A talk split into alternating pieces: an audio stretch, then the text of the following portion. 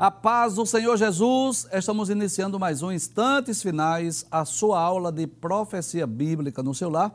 E eu quero mais uma vez agradecer por sua audiência, a você que é um telespectador assíduo dos Instantes Finais, a você que é um aluno dessa aula de profecia e de escatologia no seu lar. Obrigado a você que acompanha a nossa programação pela TV ou pela internet.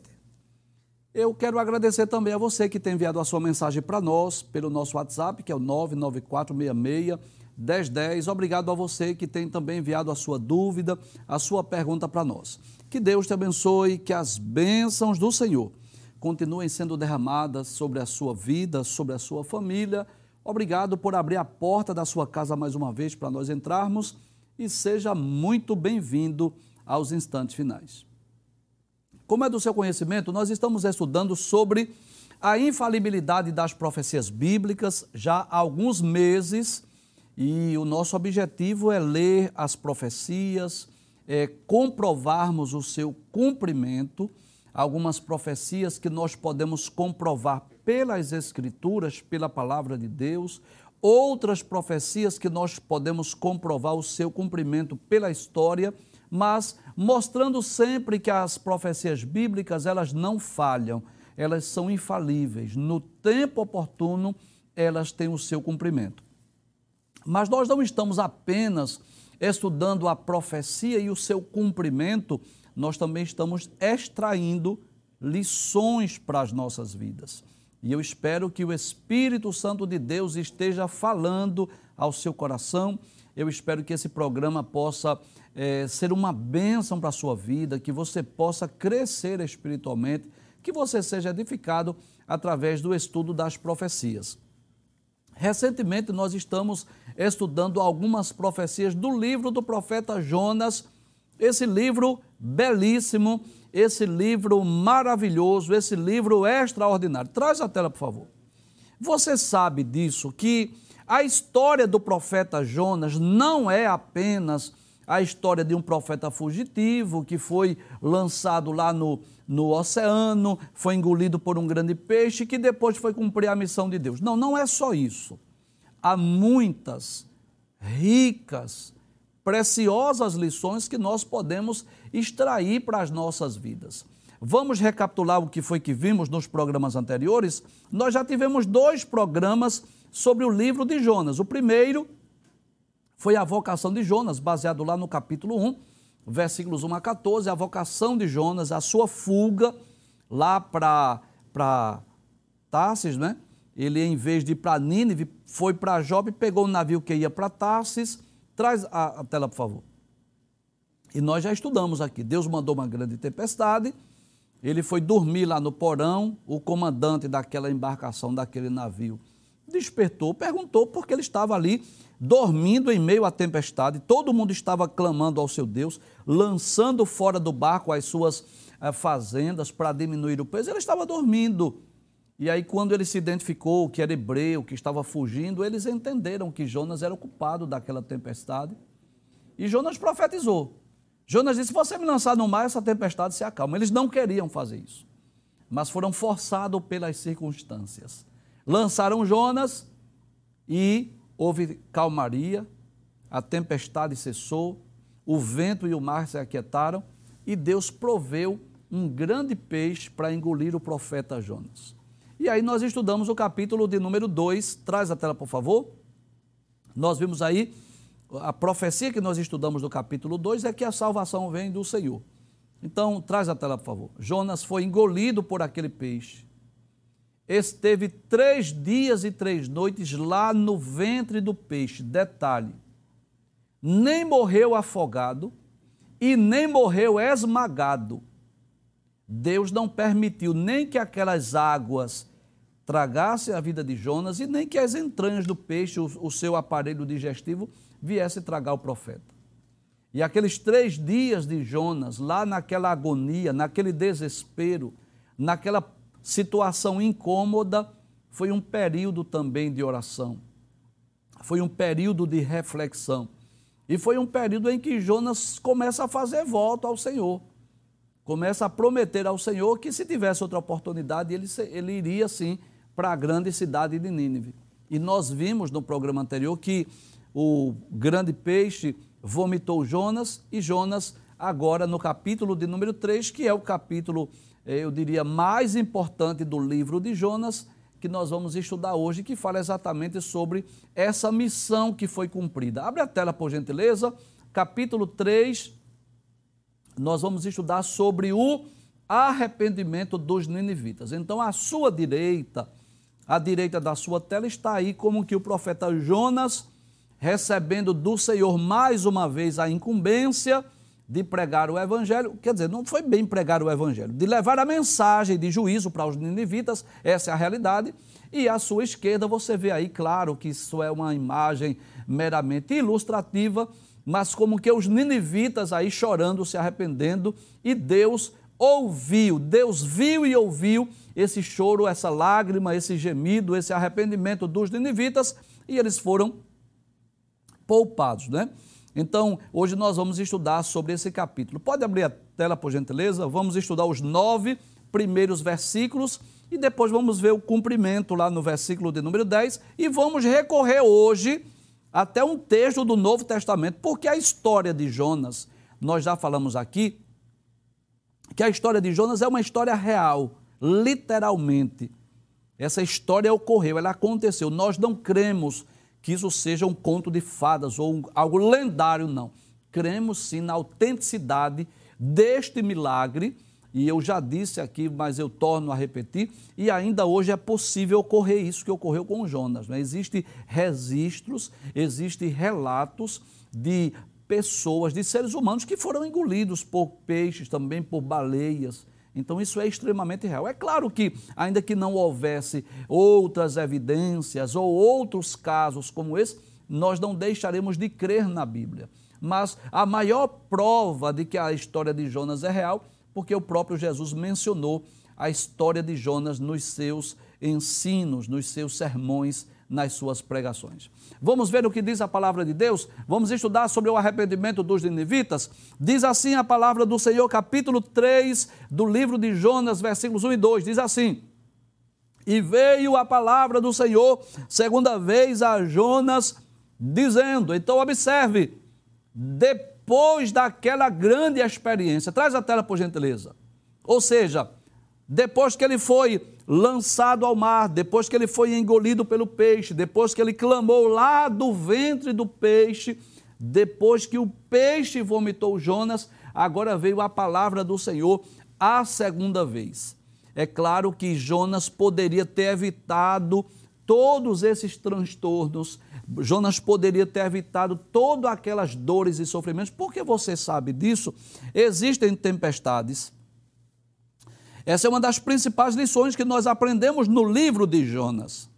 Existem tempestades que nos sobrevêm sem que nós tenhamos culpa disso, sem que nós tenhamos é, qualquer participação ou culpa. Isso ocorreu com os próprios discípulos. Duas vezes, duas ocasiões, os discípulos estiveram é, em, enfrentando tempestades. Uma delas, Jesus estava dentro do barco dormindo, e outra delas, Jesus estava no monte. Mas eles não foram culpados daquela tempestade. Há também o registro de outra tempestade que Paulo enfrentou quando ele ia lá para para Roma, capítulo 27 do livro dos Atos dos Apóstolos, e Paulo não foi culpado daquela tempestade, inclusive se você ler o capítulo 27 de Atos, você vai perceber isso. Paulo chegou a dizer assim: olha, seria bom vocês terem me ouvido. Eu disse que essa viagem vai ser incômoda. Paulo conhecia aquelas regiões, conhecia aqueles oceanos, porque Paulo viajou muito nas suas três viagens missionárias. E Paulo disse: olha, não é bom nós seguirmos viagem. Mas os homens teimaram, desobedeceram e foram. E aí houve a, a tempestade, perderam a embarcação, mas nenhum ser humano morreu naquela ocasião.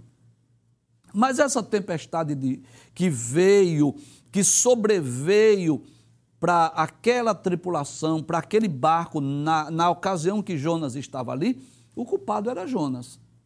Então, significa dizer que existem tempestades, existem lutas, existem provas, adversidades que nos sobrevêm por causa de ações precipitadas, equivocadas ou errôneas nossas. Então, Jonas bem que poderia ter obedecido na primeira vez que Deus falou com ele. Eu falei aqui nos programas anteriores que muitas pessoas se excusaram de fazer o trabalho do Senhor, mas eles fizeram. Jeremias quis se excusar, disse que era uma criança, mas ele fez o trabalho do Senhor. É, o próprio Gideão disse que era o menor da sua casa, que a sua tribo era a menor de Manassés, era a menor de Israel. Mas ele fez o trabalho que o Senhor lhe confiou. O próprio Moisés quis se excusar, dizendo que era um homem pesado de língua, que não era eloquente. Mas Jonas fugiu. Jonas poderia externar o seu sentimento. Jonas poderia perguntar, mas Senhor, como é que tu mandas eu levar essa mensagem lá para os indivíduos? E se eles crerem? E se eles se arrependerem? Tu vai poupar? Ele poderia dialogar com Deus como o profeta Abacuque que, dialogava com Deus. Mas Jonas foge, Jonas vai para Job, pega um navio e vai para Tarso no sentido oposto. Então ele pega um navio no sentido inverso, para fugir de Deus. E quem é que consegue se esconder ou fugir de Deus? Então foi preciso a tempestade. E observe algo interessante: que não só foi Jonas que sofreu, não. Os marinheiros sofreram por causa de Jonas. Os marinheiros tiveram prejuízos, lançaram suas fazendas ao mar por causa de Jonas por causa do fugitivo, por causa de um profeta que quis se esquivar, é, se excusar de fazer a obra que Deus lhe confiou. Então, foi preciso vir a tempestade, foi preciso Jonas ser lançado dentro da água, dentro do oceano, foi preciso Jonas ser engolido pelo grande peixe, foi preciso ele passar três dias e três noites lá nas entranhas do peixe, clamar lá para poder ser vomitado, para poder fazer a obra de Deus quando poderia ter feito sem que nada disso acontecesse. Sem que nada disso ocorresse. Mas ele ainda tem muito que agradecer a Deus, né? porque Deus lhe deu a oportunidade. Deus poderia fulminá-lo, deixar que ele morresse afogado, deixar que ele morresse nas entranhas do peixe, deixasse que ele fosse engolido e morresse lá mesmo, fizesse parte da alimentação daquele peixe. Deus poderia levantar outro profeta o que não faltava era pessoas capacitadas para fazer a obra de Deus. Eu não tenho dúvida disso.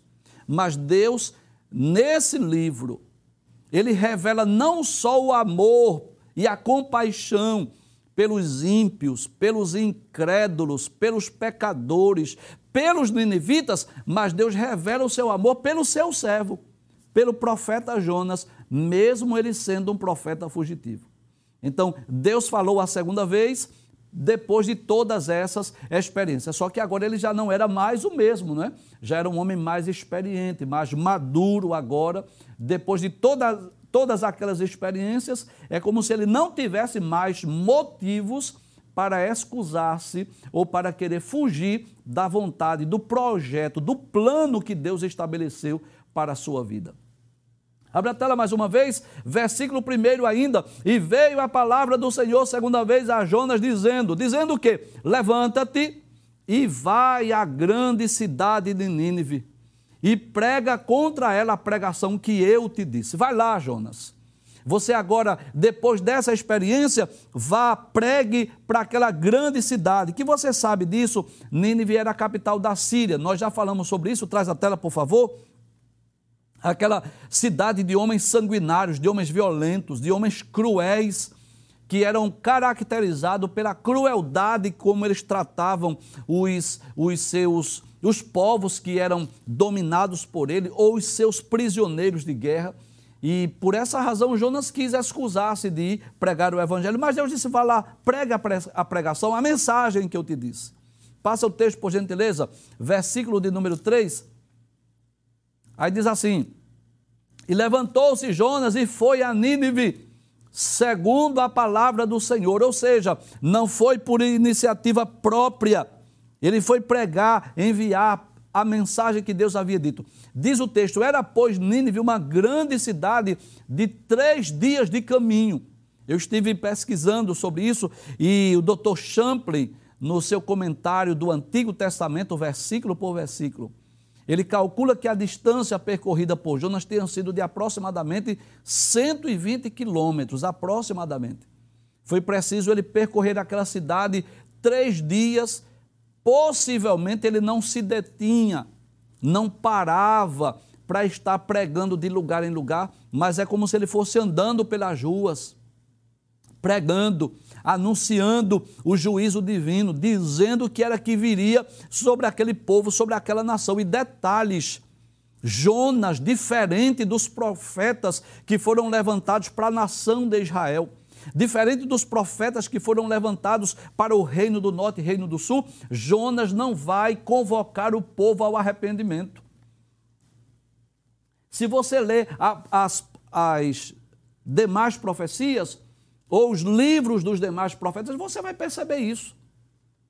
Que os profetas que foram levantados por Deus, principalmente para a nação de Israel, eles denunciavam os pecados e eles chamavam o povo ao arrependimento, para voltar-se a Deus, para abandonar os ídolos, para abandonar o seu pecado e voltar-se ao Senhor, arrependido, chorando, buscando ao Senhor. Deus usava os profetas para dizer assim: olha, rasgue o vosso coração, volte-se para Deus. Mas Jonas não, não era essa a mensagem para os ninivitas, não. É como se Deus já tivesse decidido exercer juízo, executar juízo. A mensagem era essa: olha, dentro de 40 dias, Nínive será subvertida. E sabe o que, é que eu acho interessante? É que Deus, mesmo não tendo a obrigação de avisar nada, de explicar nada, porque Deus não precisa dar satisfação a ninguém, mas Deus tem um prazer de revelar o que ele vai fazer. Você observe que antes de Deus destruir Sodoma e Gomorra, observe isso. Havia um homem lá chamado Ló, um pregoeiro da justiça lá naquela cidade que denunciava os pecados daquele povo. E com certeza Ló era aquele instrumento de Deus para dizer assim: olha, Deus vai chamar vocês à prestação de contas.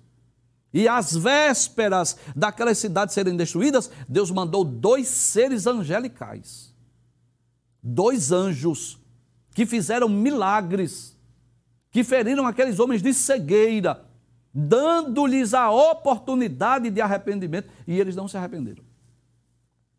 Então Deus, Deus avisa antes. Antes de Deus mandar o dilúvio, mandou Noé construir a arca, e Noé era o pregoeiro da justiça. Noé anunciava assim. As pessoas que viam aquela grande é, construção, aquela grande embarcação, é claro que perguntava: para que esse barco tão grande? Por que estás fazendo isso? E Noé tem a oportunidade de explicar, de dizer: Deus apareceu a mim, Deus vai mandar um dilúvio sobre a terra. Só que as pessoas, muitos não acreditaram. Quem era que ia acreditar que Deus iria mandar um dilúvio? Não acreditaram. E pelo fato de não acreditar, não entraram na arca. E o que aconteceu com eles? Isso, morreram afogados. E lá em Sodoma e Gomorra, acreditaram em Ló? Não, não creram que nada, que, que Deus não existe. Deus, não, Deus não vai punir, não. Os anjos chegaram lá, feriram os homens de cegueira e nem assim eles se arrependeram. Que foi que aconteceu? Morreram tudo carbonizado, queimado. Desceu fogo e enxofre do céu. Então Deus, antes de anunciar o juízo, o julgamento, os livros proféticos estão cheios Estão repletos de profecias, de anúncios. Quantas vezes Deus disse que ia mandar o seu povo para o cativeiro? Quantas vezes Deus anunciou a invasão estrangeira? Quantas vezes Deus anunciou praga de gafanhotos? Quantas vezes Deus anunciou juízo? Deus tem o prazer de dizer: Eu vou fazer isso. E Deus mandou Jonas: vai lá e prega. Diga que dentro de 40 dias Nínive será subvertida. E Jonas foi pregou com autoridade. E aí nós vamos ver o resultado, que foi que aconteceu com o povo de Nínive depois da mensagem de Jonas. Abre a tela mais uma vez, versículo 3 ainda, e levantou-se Jonas e foi a Nínive, segundo a palavra do Senhor. E era, pois, Nínive uma grande cidade de três dias de caminho. Já falamos, ele percorreu aquela cidade, aquela gigantesca, enorme cidade, mais ou menos três dias, talvez aí eh, de 90 a 120 quilômetros percorrendo anunciando o castigo, anunciando o juízo divino que estava por vir sobre aquela cidade. Passa o texto, por favor, versículo de número 4. E começou Jonas a entrar pela cidade, caminho de um dia, e pregava e dizia: Qual era a mensagem de Jonas? Ainda 40 dias e Nínive será subvertida. Eu estou aqui como mensageiro, como profeta de Deus. Eu estou aqui para dizer: olha, vai vir juízo, vai vir castigo o que era que Deus estava determinando para aquela cidade. Não sei, não sei que tipo de juiz era esse. Eu não sei se Deus iria fazer com, com Nínive como fez com Sodoma e Gomorra, não sei que tipo de, de destruição viria, mas uma coisa eu sei, já estava decretado, já estava determinado o juízo divino. Deus já tinha decidido: eu vou punir esse povo, eu vou punir essa nação, eu vou punir esses homens. Porque existem circunstâncias que as, os tribunais humanos não resolvem. Existe situação que só quem vai resolver chama-se o tribunal divino. E no tempo Deus chama a prestação de contas. Aqui na terra, sempre, né, principalmente aqui no Brasil, eu me dirijo com muito respeito aos magistrados desse país. Mas a gente sabe disso. Que às vezes a, a posição privilegiada de alguém, o cargo de alguém, ou o poder aquisitivo de alguém faz com que não haja justiça. Com que, faz com que muitas vezes a justiça não seja feita. Nem sempre o réu condenado é culpado. Nem sempre o inocente é absolvido. Tem pessoas atrás das grades pagando por crime que nunca fez, porque quem fez foi um filhinho de papai e papai pagou para alguém ir lá para o presídio no lugar do filho, do filho dele. Alguém mentiu, assumiu um crime que nunca fez, porque quem fez foi o filhinho de papai. E papai não quer passar vergonha, saber que o filho foi preso. Só que no, no tribunal divino, não tem como mandar ninguém no lugar de, do, do errado, não. Tem como. Porque ele não erra. Ele não dá sentença favorável para quem não, não merece. Então Deus já havia decretado o juízo. Deus já havia decretado a sentença, o decreto. Dentro de 40 dias, Nínive será subvertida. Passe o texto, por favor, versículo de número 5. Mas assim, os homens de Nínive creram em Deus, por incrível que pareça. Permita dizer algo. Eles tinham tudo para não crerem em Deus. Traz a tela, por favor. E por que, professor? Por quê? Porque eles não tinham experiência com Deus de Israel. As experiências com Deus de Israel eles não tinham. Eles não viram o que os hebreus viram. Os hebreus viram coluna de nuvem de dia, coluna de fogo de noite. Os hebreus viram as pragas que Deus mandou sobre o Egito. Os hebreus viram as águas do Mar Vermelho se abrindo, viu as águas do Mar Vermelho fechando e matando o exército de Faraó. Os hebreus viram as águas amargas de Mara se tornar doce. Os hebreus viram maná cair do céu. Os hebreus viram Deus dar vitória sobre os amalequitas. Os hebreus viram a água sair da rocha. Os hebreus viram quando Deus mandou codornizes para eles comerem carne no deserto. E os hebreus que viram todos esses milagres, muitas vezes não creram nos profetas. Parece um paradoxo, mas é uma realidade profetas como Jeremias que foram rejeitados, foram açoitados, foram presos, jogados lá na cisterna, porque o povo não creu. Aí Deus manda um profeta para uma nação estrangeira, para um povo que não tinha experiência com o Deus de Israel, com o Deus dos hebreus, e eles creram. Contra todas as expectativas, eles acreditaram. Eles não duvidaram que Jonas era profeta. Eles não duvidaram do Deus de Israel. Eles não duvidaram. Eles creram, eles acreditaram. E essa fé, ela gerou uma ação. Porque a verdadeira fé, ela gera ação, ela gera atitude. Abra a tela, por gentileza, para nós conferirmos esse texto. Veja o que o texto diz. E os homens de Nínive creram em Deus e o que foi que eles fizeram? Proclamaram um jejum. Traz a tela, por favor. Eu já falei aqui, mas eu quero explicar mais uma vez que o jejum é um período de abstinência. Se é um jejum total, é um período de abstinência de água e de alimentos. Se é um jejum parcial, é um período de abstinência de alimentos, porque existe a possibilidade de alguém jejuar e apenas tomar água, tomar líquido e não comer comida sólida. E geralmente o, as histórias bíblicas envolvendo o jejum, que nós pentecostais dizemos que o jejum é uma espécie de um reforço à oração. É algo que vem ainda para reforçar ainda mais a oração. E geralmente as pessoas jejuam quando estão é, precisando de um milagre. Essa é a verdade. Você lembra dos dias de Esté? Que Esté jejuou lá no palácio com as moças e disse a Mardoqueu que jejuasse com os judeus. Eles estavam precisando de quê? De um milagre, de uma resposta. O jejum também pode ser uma forma, uma maneira, um meio de chegar-se mais a Deus, de ter mais comunhão, mais intimidade, mais experiência. Foi o que ocorreu com Jesus.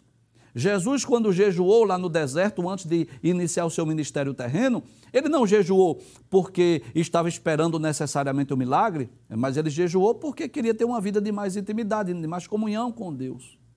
Mas essa história do jejum dos ninivitas, essa abstinência de alimento e águas, era na verdade um jejum que estava externando por fora o que eles estavam sentindo por dentro. Uma tristeza profunda pelo pecado cometido. O Espírito Santo fez com que a mensagem pregada por Jonas fosse ouvida e eles creram. E quando eles creram, eles se arrependeram, se humilharam, choraram. Eles começaram a jejuar agora, e aquele jejum era uma espécie de uma súplica, de um pedido, de, um, de uma misericórdia, para que Deus tivesse misericórdia da alma deles.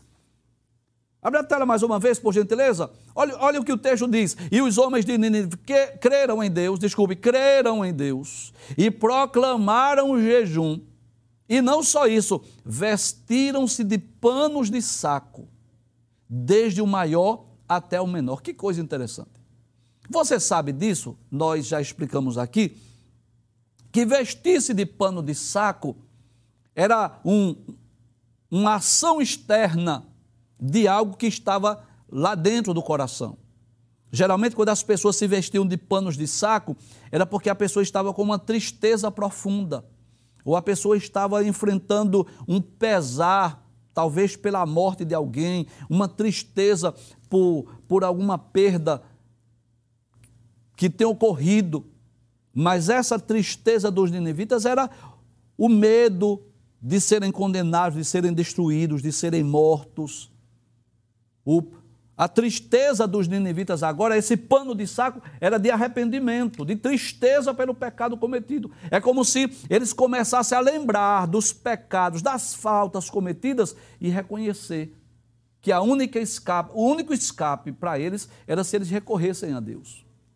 Vamos jejuar, vamos buscar a Deus, vamos nos humilhar, vamos nos vestir de pano de saco.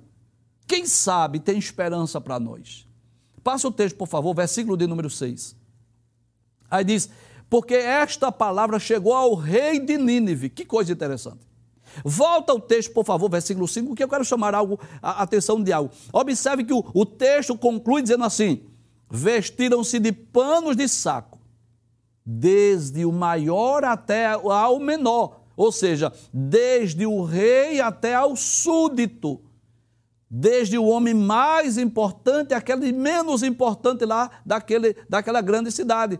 Passe o texto, versículo 6. Aí o texto vai dizer assim: Porque esta palavra chegou ao rei de Nínive e levantou-se do seu trono e tirou de si as suas vestes. Olha aí, essa, essa imagem, é claro que é uma imagem meramente ilustrativa, mas veja, as vestes reais, onde estão? Estão lá no, no, no seu trono. Ele tirou as vestes reais, levantou-se do trono, tirou de si as suas vestes, cobriu-se de pano de saco e assentou-se sobre cinza. Como que diz assim: Eu estou arrependido, eu estou aqui triste por esta palavra, por essa mensagem que ouvimos. Passe o texto, por favor, versículo de número 7. E fez uma proclamação que se divulgou em Nínive por mandado do rei e dos seus grandes, dizendo assim: olha, nem homens, nem animais, nem bois, nem ovelhas provem coisa alguma, nem se lhes dê pasto, nem bebam água. Vai jejuar todo mundo aqui. Traz a tela. Que coisa interessante. Até quem não precisava jejuar, jejuou. Até os animais. Não precisava. É, é, Para ser sincero, não precisava. Bastavam os homens, bastavam os seres humanos. Mas ele disse assim: não, eu quero que o jejum seja completo, seja total aqui. Não dê nem pasto, não dê nem ração para os animais. Não, vai jejuar todo mundo. Ninguém come, ninguém bebe. Vamos buscar a Deus. Talvez haja misericórdia para nós. E aquela ação, aquela atitude comoveu o coração de Deus. É como se Deus dissesse assim: Eu estou decidido a punir esse povo pela sua maldade, pela sua crueldade. Mas essa atitude, essas lágrimas, esse choro verdadeiro, sincero, lá do coração, não era aquela lágrima, aquele choro só da boca para fora, não, porque às vezes a pessoa parece um ator. Tem pessoa que parece até uma atriz, que chora, que parece até que está arrependido, mas lá dentro não, não é sincero. Mas Deus conhece o coração. E Deus sabia que aquele choro, aquele, aquela lágrima, aquela tristeza profunda era sincero, era real. E aquela atitude de decretar um jejum comoveu o coração de Deus. Passa o texto, por favor, versículo 8. Veja o que o texto vai dizer mas os homens e os animais estarão cobertos de panos de saco e clamarão fortemente a Deus. Olha, cada um vai clamar. Clamar fortemente é assim, grite, busque, chore, clame, peça, implore, e se converterão cada um do seu mau caminho e da violência que há nas suas mãos. É como se ele dissesse assim: Você sabe qual é o segredo para nós sermos isentos dessa punição, desse castigo, o segredo chama-se o arrependimento. Se arrependa da violência, do ódio, da maldade, da crueldade do coração, porque haverá esperança. Passa o texto, por favor, versículo 9. Observe o que diz o versículo 9. Ele diz assim: Quem sabe se se voltará a Deus e se arrependerá e se apartará do furor da sua ira de sorte que não pereçamos. Quem sabe se Deus não vai mudar o quadro, se Deus não vai mudar a sentença. Lembra do que nós lemos ontem, lá no livro de Jeremias, capítulo 18? O que foi que Deus disse? Vamos ler mais uma vez? Deus disse assim: olha, se eu mandar uma mensagem dizendo que vou destruir e o povo se arrepender, eu também me arrependo. Deixa eu ler aqui é, Jeremias, capítulo de número 18. Versículo de número 7. No momento em que eu falar contra uma nação e contra um reino para arrancar e para derribar e para destruir, se a tal nação contra a qual falar se converter da sua maldade, também eu me arrependerei do mal que pensava fazer-lhe. Deus havia dito isso. É claro que isso, as palavras de Jeremias ocorreu mais ou menos dois séculos depois. Mas Deus, isso, isso está na sua palavra. E Jonas sabia disso. Jonas sabia do, desse princípio divino. E os homens se arrependeram, os homens se humilharam, os homens buscaram a Deus, decretaram o jejum e Deus poupou a cidade. Veja o que diz o versículo de número 10. Pode passar o texto, por favor? O versículo 9, por favor. Abre a tela. Quem sabe Deus se voltará, se arrependerá e se apartará do furor da sua ira, de sorte que não pereçamos. Quem sabe? Vamos recorrer a Deus? Passe o texto, por favor, versículo 10, que é o cumprimento. Olha aí, e Deus viu as obras deles. Em outras palavras, Deus viu as lágrimas, Deus viu o choro, Deus viu o jejum, Deus viu o quebrantamento, como se converteram do seu mau caminho. E Deus se arrependeu do mal que tinha dito lhes faria e não fez. Eu posso dizer sem medo de errar que a história de Jonas se repete hoje. Eu sei que muita gente não entende. Porque a salvação, na verdade, ela é um mistério. A salvação é um mistério. Que nós cremos, que nós recebemos, que nós aceitamos pela fé. Mas quantas vezes pessoas são como os nindivitas? Cruéis, pessoas más, de má índole, pessoas violentas. Mas quando essas pessoas creem em Cristo, se arrependem dos seus pecados, se convertem dos seus maus caminhos, os seus pecados são perdoados. Instantaneamente, Deus perdoa e justifica essas pessoas, detalhes, como se nunca tivesse cometido crime ou pecado algum. E eu tenho certeza que eu estou sendo assistido aqui por muitas pessoas assim, que eram más como os ninivitas, que eram pessoas de má índole. Quantas pessoas não estão lá atrás das grades? Estão lá nos presídios, que tem uma ficha enorme, que a sentença foi dada, já foi decretada, o, o longo período que vai estar aí por, atrás das grades por causa dos males que fez. E está pagando pelo que fez, prestando conta diante dos homens, mas diante de Deus já está perdoado. A história se repete. Você pode ser criminoso, traficante, você pode ter feito coisas horríveis, mas eu quero dizer a você: se Satanás diz a você que para você não tem jeito, para você não tem saída, não tem esperança, eu quero dizer que Satanás é o pai da mentira. É Jesus quem disse. Jesus disse que ele é o pai da mentira, que nele não há verdade. Isso está em João capítulo 8, versículo 44. Ainda há saída, ainda há esperança, ainda há solução. E o que é que eu faço, professor? Faça o que os ninivitas fizeram. Faça um jejum, peça misericórdia a Deus, Peça a Deus que tenha misericórdia da sua alma para você não ir para o um inferno. Porque as pessoas às vezes têm, têm a má índole, já é mal por natureza, e às vezes existe a influência satânica, a influência diabólica. Você sabe disso, né?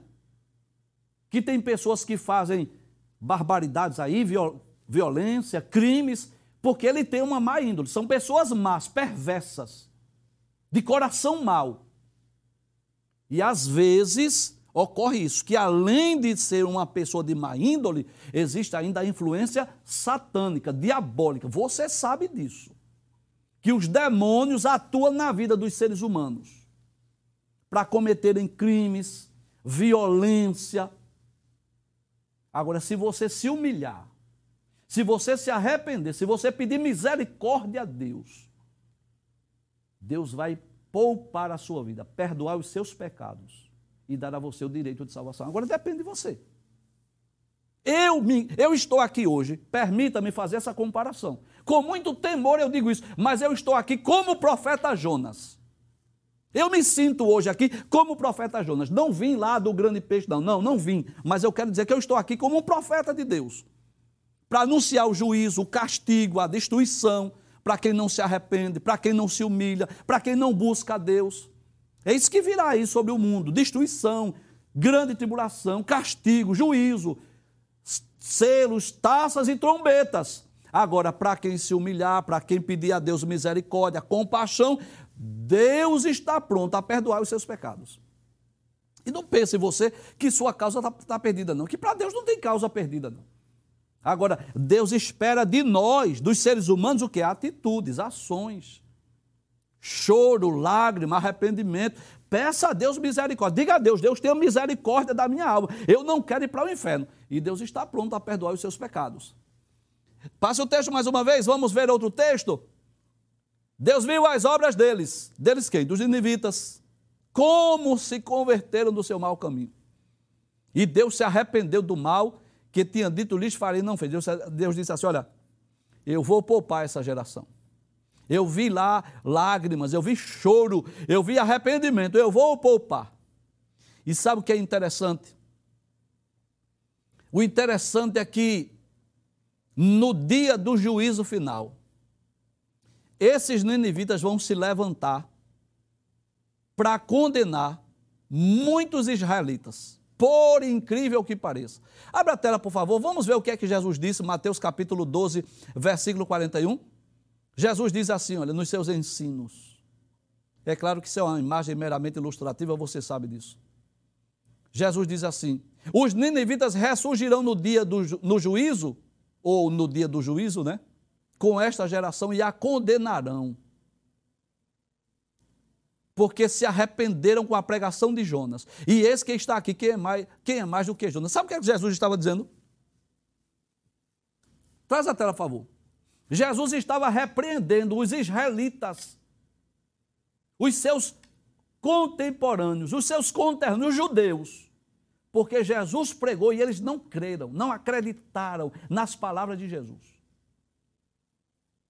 E é como se Jesus dissesse assim: no dia do juízo, quando chegar a hora de vocês serem julgados, lá no juízo final, eu vou dizer assim: eu estive lá e vocês não creram.